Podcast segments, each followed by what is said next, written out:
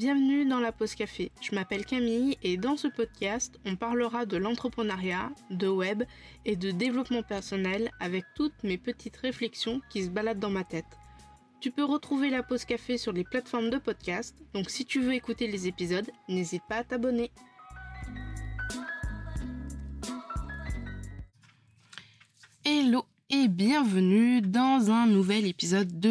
Café, toujours très contente de t'accueillir ici. Aujourd'hui, pour cet épisode, je voulais te raconter mon expérience ainsi que mes propres choix. Mes propres choix, mais aussi mes mauvais choix et mes erreurs business en trois ans euh, d'entrepreneuriat. Tu n'es pas obligé de faire comme moi et d'ailleurs je te conseille de ne pas faire comme moi. Et je pense que euh, tous les freelances, tous les indépendants, indépendantes, quels qu'ils soient, peuvent faire des erreurs et des mauvais choix, mais c'est en faisant des erreurs que l'on apprend. Avant de commencer à te lister les six erreurs que j'ai pu faire, je vais euh, refaire une remise en contexte sur mon propre parcours. Je ne sais pas si tu me connais, en tout cas si c'est pas le cas, bienvenue. Euh, mais je suis dans ma troisième année de freelance en tant que webmaster sous Elementor. J'ai 24 ans, célibataire en couple avec mon entreprise, mon chat et mes passions. En 2015, j'entame des études traditionnelles dans l'informatique et plus particulièrement dans la programmation de logiciels. C'est après mon BTS que je commence à faire une école à distance dans une licence dans le développement web qui se passe très très bien étant donné que c'est tout ce que j'avais à peu près appris pendant la programmation de logiciels sauf que là c'est de la programmation et c'est du développement de sites internet. Une fois cette licence terminée, je me lance dans un master en tant qu'experte digitale que je ne finirai pas. En fait, je me rends compte que les cours correspondent absolument pas à ce que je me faisais de l'experte digitale. Et en fait, depuis que j'ai effectué un stage auprès d'une indépendante pendant mon BTS, j'ai réfléchi énormément à me lancer dans l'entrepreneuriat. Et finalement, c'est au début de la crise du Covid, le 6 avril 2020, que je me lance on va commencer à lister les erreurs. Et la première erreur, c'est d'acheter toutes les formations qui me passent sous le nez. Alors, je pense que je ne suis vraiment pas la seule à avoir ce genre de comportement, euh, en tout cas, surtout quand on se lance en tant que freelance. Mais c'est vrai qu'au début, j'ai dépensé énormément, énormément d'argent dans des formations, dans des bundles, sans que j'en ai vraiment besoin. À cause d'une promotion, parce que euh, la formation en question, elle est en bêta, euh, parce que le marketing m'attire un petit peu, parce que j'ai toujours peur d'en avoir un jour besoin, et parce que j'ai toujours la pensée qui te dit, ok, sans cette formation-là, euh, tu vas faire couler ton entreprise.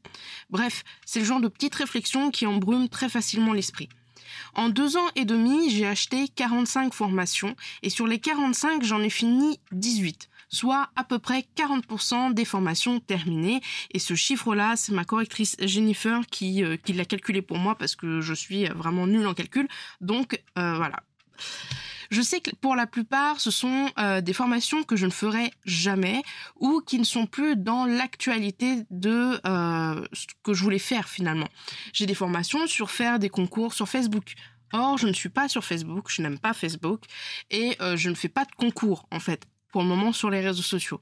Et si je vais faire un concours, je le ferai pas sur les réseaux sociaux, je le ferai en newsletter ou directement sur le site de la boutique, par exemple. Euh, j'ai des formations dans la photographie, mais je ne fais pas de photos, par exemple. Mais je me suis dit, voilà, forcément un jour ça va, ça m'être utile pour faire des photos, mais euh, au final non parce que je n'ai pas de photos et je ne fais pas de photos. Update quand même, en 2022, je n'ai pas cédé. Je n'ai pas pris le bundle de catching comme tous les ans parce que rien ne m'intéressait vraiment et parce que je n'avais pas les fonds pour le prendre. Alors ça a été extrêmement dur de ne pas craquer parce que je le voyais partout. Idem pour la BSB Academy. À force de voir la BSB de partout, je me suis quand même posé la question si c'était intéressant pour moi de dépenser 3000 ou 6000 euros pour vraiment développer à fond mon business. Au final, en 2022, j'ai pris trois formations, dont deux programmes. La première formation, c'est la formation de Make de Shubham pour apprendre à faire des automatisations avec lui. Le, deuxième, le deuxième programme, et le, enfin, le premier programme et la deuxième formation que j'ai pris, c'est euh, Réveille ton bis de Justine Arma. Je suis d'ailleurs dans la session numéro 2. Et enfin, Legal Process de Madame la juriste pour avoir un business conforme légalement parlant et aussi en savoir plus sur le droit des entreprises. Alors, il se trouve que j'ai quand même mis en pause la formation Make parce que euh, bah, ton et Legal Process avaient des dates limites et elles étaient vraiment énormes comme formation. Donc, euh, franchement, ça a été vraiment du boulot parce que euh, par semaine, je travaillais entre 4 heures et 6 heures sur Réveille ton et 4 heures et 6 heures sur Legal Process. Donc, ça, ça a été vraiment un mois enfin des mois assez compliqués. Réveil ton bise était sur 3 puis sur 4 mois et Legal Process était sur 6 mois. Donc en fait, il y a eu vraiment 4 mois où ça a été vraiment très compliqué d'avoir euh, deux formations aussi grosses d'un coup. La conclusion euh, que j'en tire de cette erreur, c'est de ne pas acheter tout ce que tu trouves. Pose-toi la question, est-ce que j'en ai vraiment besoin? Astuce, que tu peux faire, c'est de créer une base de données sur Notion Trello ou autre pour y mettre toutes les formations, les templates ou les bundles que tu trouves et que tu aimerais acheter. Comme ça, si l'occasion se présente, tu n'auras plus euh, qu'à piocher dans cette base-là. Personnellement, c'est ce que je fais et je fais en plus un tri tous les 6 mois, un an à peu près pour supprimer ce qui me correspond pas et ce qui me semble plus du tout pertinent. On passe du coup maintenant à l'erreur numéro 2 et c'est faire des cartes de visite et des flyers pendant le Covid. Alors c'est pas vraiment ça le problème, c'est euh, autre chose, je vais t'expliquer. En fait, pour résumer, euh, je faisais partie d'un collectif. Euh, en gros, il y a ma ville et autour de ma ville, il y a d'autres villes et en fait, ils ont fait un collectif qui regroupe tout ça et il y a un endroit spécifique dans ce collectif pour l'entrepreneuriat et la plupart des gens qui sont dedans, ce sont des artisans et des commerçants locaux. Et dans le groupe où j'étais, j'étais une des seules, si n'est la seule, il me semble, de tête, à être euh, sur une activité 100% en ligne. Et le conseiller nous avait recommandé de faire des flyers et des cartes de visite pour les mettre aux commerçants, pour les distribuer, pour euh, voilà, parce que leur but à eux, ce collectif, c'est d'avoir bien sûr des entrepreneurs locaux et qui est comme ça euh, ben, des gens qui achètent euh, localement pour, développer les entreprises, etc., etc. Donc voilà, c'était pas pas juste pour nous aider, c'est aussi pour aider les villes à développer ben, un commerce local finalement. Et, euh, et moi j'étais en ligne et au début je voulais pas trop et au final j'ai euh, je les ai fait finalement et j'ai contacté Madeline de Hello Madose et maintenant Madose pour me faire mes flyers et mes cartes de visite qui étaient vraiment euh, incroyables. Vraiment Madeline s'est surpassée, ça a été la première collaboration et je ne regrette absolument pas. Le problème, c'est que j'ai commandé 150 flyers et une centaine de cartes de visite au lancement de mon activité. Le premier problème, c'est que euh, je fais un métier 100% en ligne et je ne suis pas sûre que euh, ma cible euh, soit vraiment au niveau des cartes de visite et des flyers.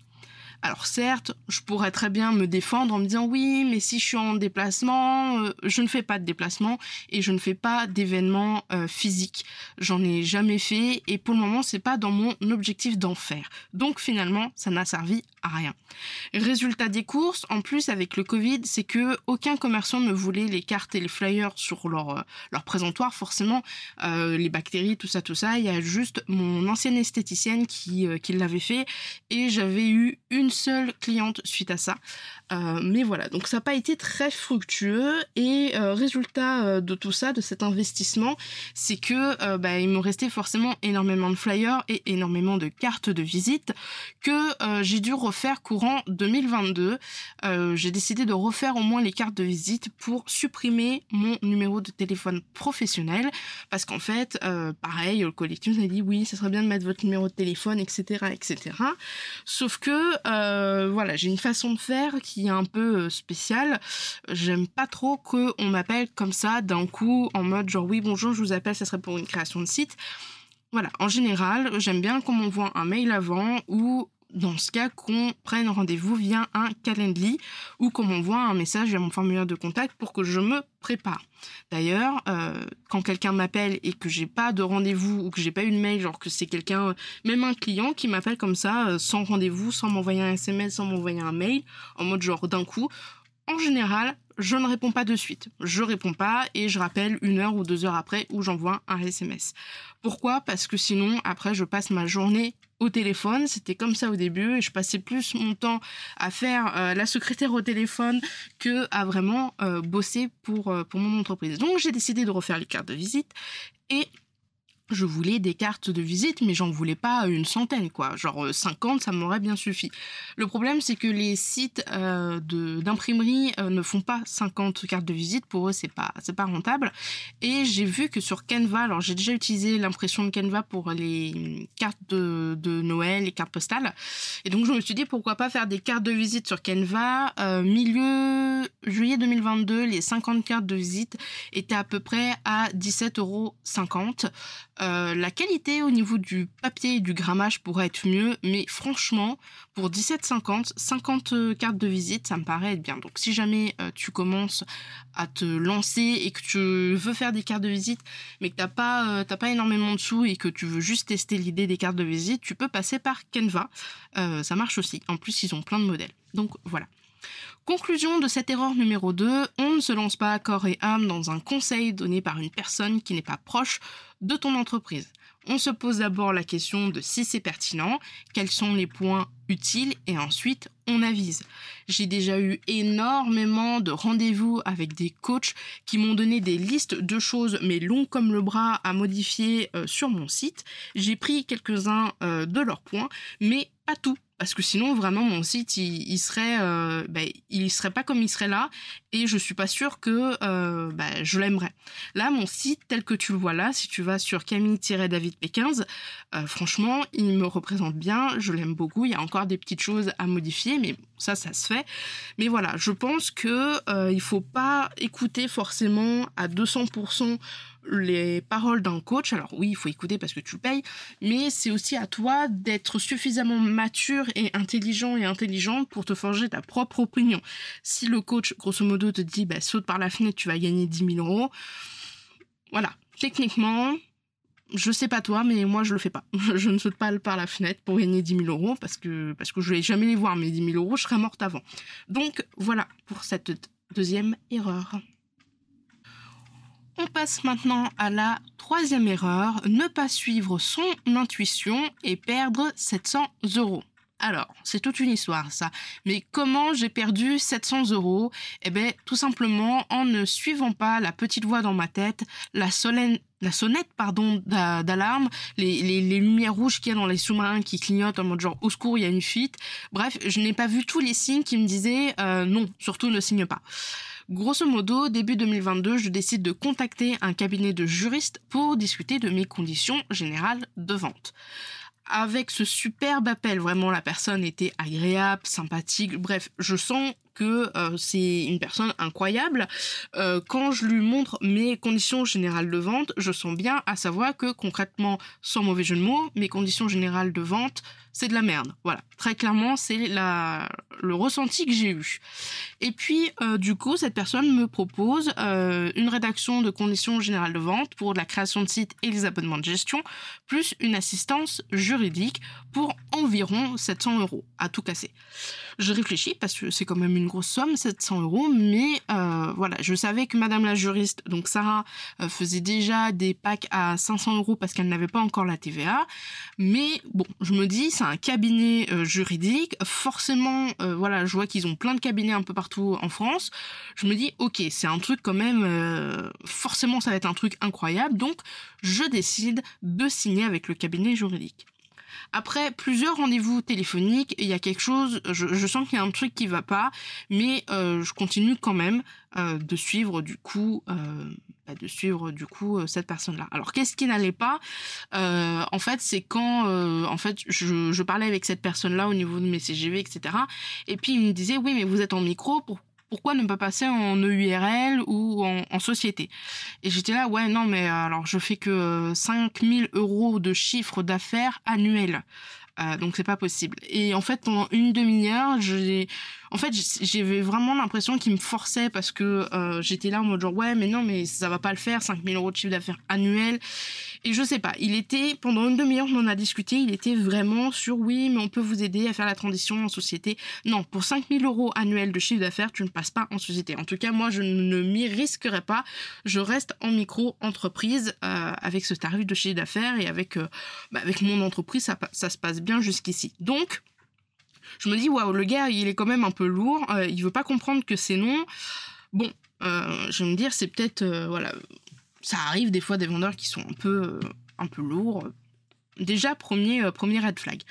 Je fais les virements, et euh, pendant un mois, un mois et demi, je n'ai plus aucun contact. Je n'ai aucune réponse téléphonique, je n'ai aucune réponse par mail. Pourquoi? Parce que la personne que j'avais eue au téléphone euh, au moment où je discutais de mes CGV, en fait, c'est plus elle qui s'occupe de mon dossier. On m'a euh, migré auprès d'une autre personne que j'ai jamais vue, jamais entendue au téléphone, à qui on n'a jamais échangé, et cette personne-là ne répond pas. Donc, grossièrement, je me dis waouh, ça fait un mois et demi que j'ai mis 700 euros là-dedans. Euh, j'ai toujours pas euh, le contrat pour dire que j'ai l'assistance juridique. J'ai toujours pas mes CGV.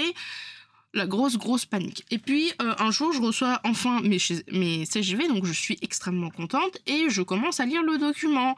Et plus je lis, plus je me sens un petit peu déçue.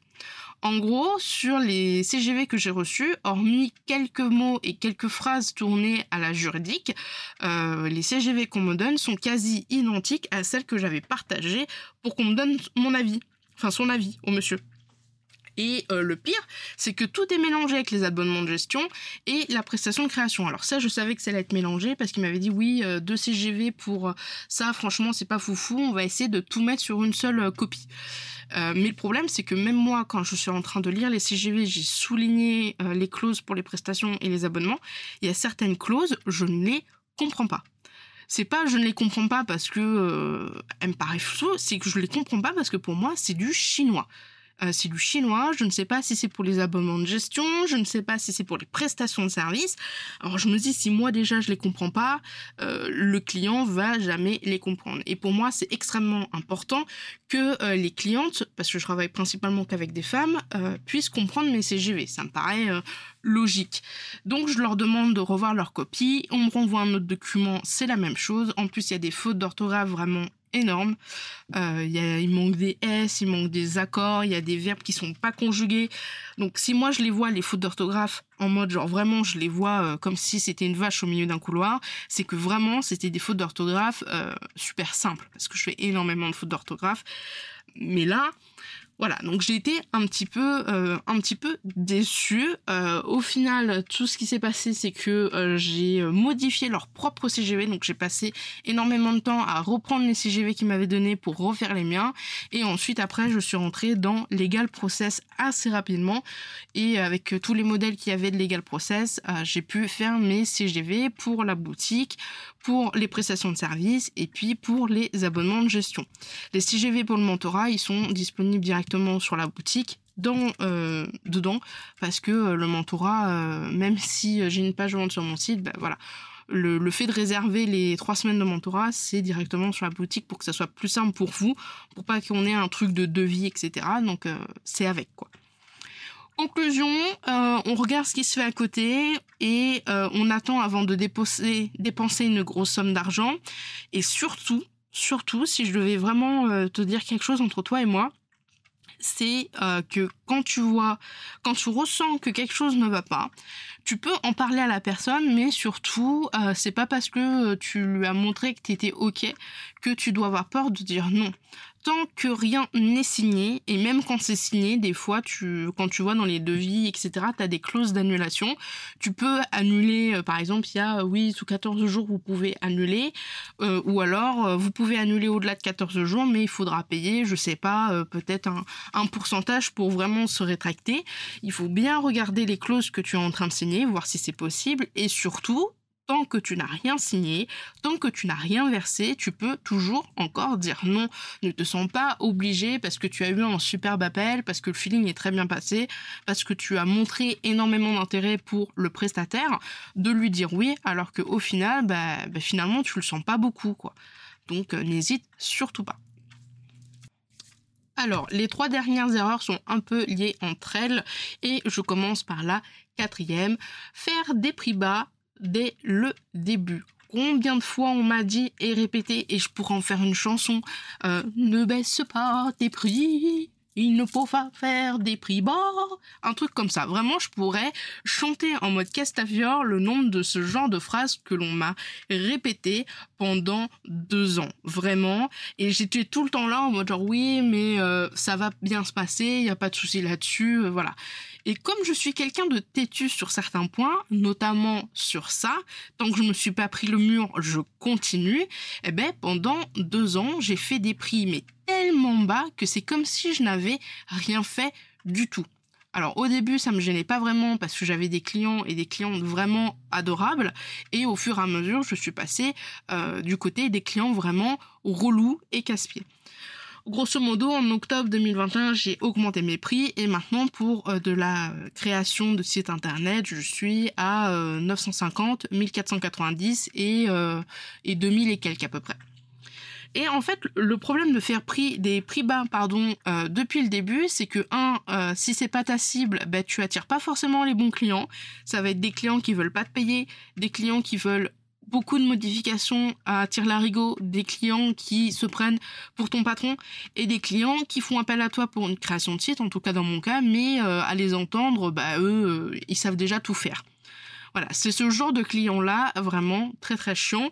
Et euh, de deux, bah, le fait de faire des prix bas, ça va être un peu compliqué de te constituer une trésorerie potable à mettre de côté ou à te verser un petit quelque chose. Ça a été extrêmement compliqué quand au bout de deux ans je me suis aperçue que je pouvais plus payer ma correctrice, que j'avais vraiment du mal à investir dans des formations pour augmenter mes compétences et pas juste des formations euh, comparées à la première erreur, c'est vraiment des formations pour pour les compétences. Donc euh, vraiment j'étais dans la panade parce qu'en fait quand j'avais eu pratiquement euh, zéro client, eh ben, euh, ben, j'avais plus de trésor quoi. Donc c'était un petit peu compliqué. Ne serait-ce que pour payer par exemple des outils comme Ocha. Canva, enfin voilà, des outils assez indispensables finalement pour la création de contenu et puis pour moi tout simplement, ça a été compliqué. Donc, euh, la conclusion de cette, euh, de cette erreur, c'est on se met en tête qu'en tant que professionnel, on doit faire du chiffre. Et comme dirait Justine, parce qu'elle arrête pas de me le répéter, le but, c'est de vendre. Devenir freelance, ce n'est pas juste une passion à faire dans son garage ou dans sa chambre, c'est avoir une entreprise, la faire grandir et en vivre. Donc, il faut vendre, il faut faire du chiffre. L'avant-dernière erreur, l'erreur numéro 5, ne pas chercher à se rémunérer. Je ne sais pas si tu le sais, euh, mais j'habite encore chez mes parents. Je participe à la maison, mais c'est pas franchement comme si j'avais ma propre maison et mon propre appartement avec les factures, l'électricité, l'eau, euh, les assurances, la taxe d'habitation, les courses, etc. à payer je en paye une partie, je j'aide financièrement et, j'aide autrement, mais je n'ai pas tout ça à payer. Et donc, je me suis dit, bon, chercher à avoir un salaire, c'était pas non plus indispensable. Autant euh, l'argent qui restait après mes charges et l'URSSAF, autant tout garder ça sur mon compte professionnel pour en faire une trésorerie. Alors, c'est vrai qu'au début, c'était pas gênant, euh, mais alors après, quand ça n'allait pas forcément bien, c'est-à-dire que euh, ben, euh, ça n'allait pas financièrement et aussi un peu mentalement, ben, ça a été très compliqué. Et au final, j'ai commencé à chercher un emploi en CDD et en CDI pour me rémunérer en 2022 eh ben, je peux te dire que euh, j'étais extrêmement euh, un peu euh, déçue parce que je me suis dit, enfin, au bout d'un moment, je me suis dit, ok, j'ai lancé mon entreprise, c'est pour en vivre et c'est pour pas devenir salarié. Avoir une rémunération même très petite, c'est un peu comme la carotte, ça permet de se récompenser. Alors là, il y a certaines personnes peut-être qui vont penser, ou en tout cas peut-être pas toi, je ne sais pas. Ok, mais en fait, euh, le pourquoi de Camille, c'est uniquement euh, de gagner de l'argent. Et euh, avoir de l'argent, c'est très très mal. Il y a énormément de tabous hein, face à l'argent. moi, personnellement, je n'ai aucun tabou avec l'argent. pour moi, il y a une place importante dans une entreprise. C'est un peu l'essence de l'entreprise. C'est ce qui va permettre de faire appel à des prestataires pour déléguer, pour développer ton entreprise. C'est ce qui va te permettre de payer tes charges et tes factures, mettre de côté pour plus tard euh, parce qu'on n'est pas prêt d'avoir une retraite décente et euh, profiter de la vie tout simplement. Et donc la conclusion que j'en ai tirée de ne pas chercher à se rémunérer, c'est euh, vouloir gagner de l'argent, vouloir gagner sa vie avec son travail et sa passion, c'est tout à fait normal tout est régi par l'argent. Tu veux manger, tu payes, il te faut de l'argent. Tu as besoin d'un toit sur la tête pour te couvrir, pour avoir chaud, etc., pour te protéger. Euh, ben, tu payes, il faut avoir de l'argent. Euh, tu es malade, il faut aller chez le médecin, il faut que tu payes, donc il te faut de l'argent. Donc euh, vraiment, c'est pas une mauvaise chose finalement de se dire, ok, avec mon entreprise, je veux gagner de l'argent. ce qui a de mal entre guillemets c'est quand c'est uniquement de l'argent mais voilà tu es prêt à tout pour faire de l'argent vendre ta maman pour faire de l'argent euh, là c'est un petit peu euh, un petit peu pas bien quoi. Mais euh, je veux dire quand tu quand tu dis ok avec mon entreprise ben, je vais me faire de l'argent personnellement moi ça me choque pas plus que ça et je n'ai pas forcément de tabou. Et je pense que les personnes qui disent oui mais moi mon pourquoi c'est pas forcément enfin c'est pas une question de pourquoi mais genre mon objectif c'est pas forcément de faire de l'argent c'est avant tout de rendre des gens heureux ben finalement d'un côté je me dis c'est pas possible. Soit cette personne elle est vraiment inconsciente soit euh, cette personne euh, vraiment me ment en fait. Parce que surtout à l'heure actuelle où il y a tout qui augmente euh, très clairement il faut pouvoir se dire je vais faire de l'argent. C'est un de mes objectifs faire de l'argent pour avoir une entreprise pérenne pour pouvoir en vivre et pour pouvoir vivre ben, comme tout le monde en fait comme un salarié qui travaille dans une entreprise. Donc donc voilà et la dernière erreur, la sixième erreur, c'est d'avoir une vision très salariée quand on est freelance. Depuis euh, mes études supérieures, j'ai fait un job d'été dans une grosse entreprise et je me suis sentie étouffée, à ma place en devenant une autre personne. J'ai fait énormément d'entretiens d'embauche dans tout type d'entreprises différentes, que ce soit le cinéma, que ce soit des entreprises de bricolage, de restauration, de vente, etc., etc. Et aucune des présentations qu'on m'a faites, euh, bah, je me suis sentie à ma place. Euh, il y a eu beaucoup d'entreprises, notamment des entreprises comme une entreprise euh, de cinéma, où concrètement, euh, voilà, pour moi le cinéma, c'est la créativité, c'est le divertissement. Et eh ben euh, quand on me dit ben voilà, euh, il faudrait t'habiller en rouge et en noir, si vous n'avez pas de chaussures noires, il faudra en acheter à Decathlon. Il faudra avoir les cheveux attachés, il faudra pas de piercing, il faudra pas de boucles d'oreilles, il faudra pas de, de bracelets, il faudra pas de couleurs de cheveux différentes. Et en fait, c'était, enfin, dans, cette présentation, j'ai vraiment vu le truc en mode genre, il faut que tout le monde soit pareil, il faut que euh, tout le monde soit vraiment, euh, vraiment dans un moule finalement, parce que c'est censé être représenté l'entreprise. Je comprends le truc du, euh, en fait, c'est vraiment une marque. Ils veulent faire ce cinéma-là, une marque. Ils veulent que les salariés soient vraiment l'image de l'entreprise, mais j'ai vraiment senti, en tout cas dans toute la présentation qui a duré à peu près deux heures, c'était extrêmement long, euh, que en fait, ben, euh, les gens différents, les gens qui euh, voulaient un peu se, se démarquer sans forcément, voilà, être en rose flou, etc. Ils étaient vraiment un peu écrasé quoi. Genre la personnalité, elle n'a pas lieu d'être en fait dans cette entreprise. C'est un peu un truc de robot. Voilà, je l'ai vraiment pris comme ça. Et il y a dans pas mal d'entreprises en fait, je ressens ça en fait que tu peux pas forcément être complètement toi-même. Et moi en fait, ça commence à me ça me fatigue ce genre de choses.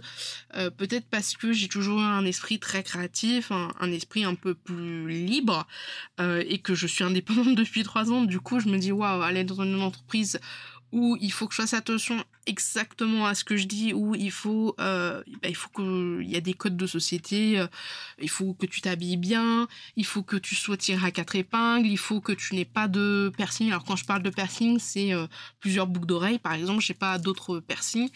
Euh, il faut pas que on voit tes tatouages, etc., etc. Donc vraiment, c'est le genre de choses en fait où je me sens vraiment pas à ma place.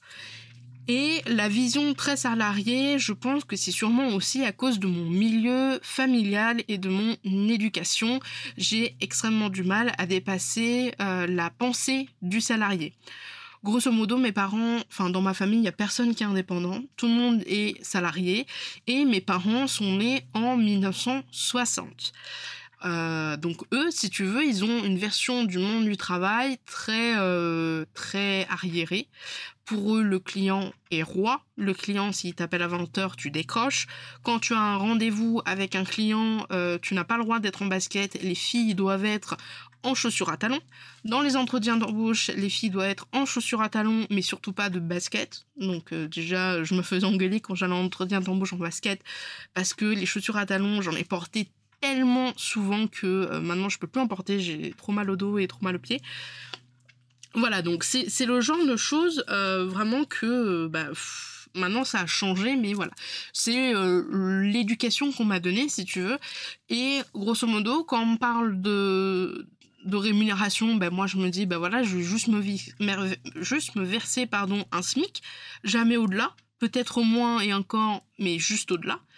Euh, quand on me dit, OK, euh, tes heures par semaine, je me dis, bah voilà, il faut vraiment que je fasse 35 à 40 heures par semaine parce que en dessous, bah, je suis une fainéante. Euh, je, je n'en fous pas une, je mérite pas ce travail, voilà, je, vais me, me m'auto-flageller, quoi, entre guillemets, alors que, qu'on soit clair, je préfère travailler à fond pendant 4 heures plutôt que de travailler lentement pour faire du présentiel pendant 8 heures par jour. Ça me, j'ai jamais compris à quoi ça servait le présentiel. Donc, euh, donc voilà. Et pareil pour les semaines de, de vacances. Euh, pour moi, euh, en freelance, on prend bah, 5 semaines de vacances. Parce que si je dis, ben voilà, au-delà, je vais prendre, je sais pas, en fait, je ne fais rien, je suis une fainéante. Et eh ben, ben voilà. Et quand, en 2022, j'avais prévu de poser 10 semaines de vacances dans l'année et que j'en ai parlé autour de moi, à ma famille, à mes amis, on m'a sorti la phrase du oh bah ça va, tu te mets bien, hein, tu dois pas travailler beaucoup. Euh, alors que je ressentais vraiment ce besoin d'avoir 10 semaines de vacances quoi. Et je me suis euh, je me suis senti mal de me dire ok, euh, je prends ça suffit oui. Je prends 10 semaines de vacances, il y a chat qui participe. Je prends 10 semaines de vacances mais parce que en fait, j'en fous pas une quoi je, suis une fainéante, euh, je suis une assistée de la vie, etc., euh, etc. Alors que j'en avais vraiment besoin. Je dis pas que j'en avais forcément plus besoin qu'un salarié, mais euh, mais voilà, j'avais et j'ai encore parfois de temps en temps une vision très salariée en fait de l'entrepreneuriat parce que ben je me suis baignée là-dedans. Alors maintenant au niveau des des heures par semaine, ça ça va. Genre si par jour je travaille 4 heures, ça me va. En fait, grosso modo, chaque tâche que je fais dans mon planning dure à peu près deux heures. Et euh, quand je travaille pendant deux heures, c'est vraiment, je travaille à fond, je suis à 200% concentré. Il pourrait y avoir le feu, un incendie, je serais toujours concentré sur ma maquette, par exemple. Ou sur une page de vente, ou sur le site de ma cliente. Bref. Et des fois, il y a des jours où je vais travailler 4 heures parce que je vais être tellement concentré que je vais plus avoir d'énergie après. Et donc, dans ce cas, ben, tant pis, j'ai travaillé 4 heures. Et il y a des jours où ça va être des jours de formation, des jours de création de contenu, où euh, globalement, ça va être euh, un peu énergivore, mais euh, un peu plus tranquille. Et donc, du coup, je vais peut-être travailler 6 heures ce, jour-là, à la place de 4. Donc, je traque mon temps. Et en fait, de ce que j'ai vu, ben, globalement, certes, des fois, je travaille 4 heures, mais je travaille 4 heures 7 jours sur 7, par exemple ou euh, il y a des fois je travaille 8 heures un jour et puis le lendemain je travaille 4 heures quoi, ça dépend. Pour les semaines de vacances, euh, j'essaye de poser les semaines de vacances euh, en même temps que les vacances scolaires parce que au bout d'un moment les vacances scolaires, il y a tout le monde qui est chez moi et donc c'est impossible pour moi de travailler quand il y a tout le monde qui est à la maison. Donc euh, j'essaye de poser euh, une vacance à chaque vacances scolaire. Il y a juste là où pour les vacances de Noël et de Nouvel An, je vais poser certainement deux semaines. Après, je pose pas forcément beaucoup de, vacances, hormis en fin d'année, parce qu'il y a énormément de choses qui se passent en fin d'année. Parce que euh, le jeudi, je ne travaille pas. En tout cas, je travaille très très peu le jeudi.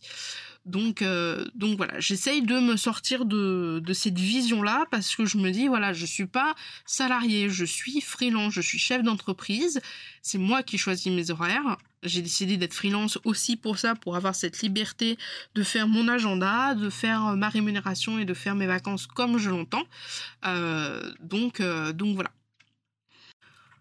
Conclusion de cet épisode de podcast, il y a encore beaucoup d'autres choix que j'ai fait et que je regrette un peu dans ma vie de freelance. Mais je voulais au moins te mettre mes choix et les principales erreurs que euh, j'ai pu faire.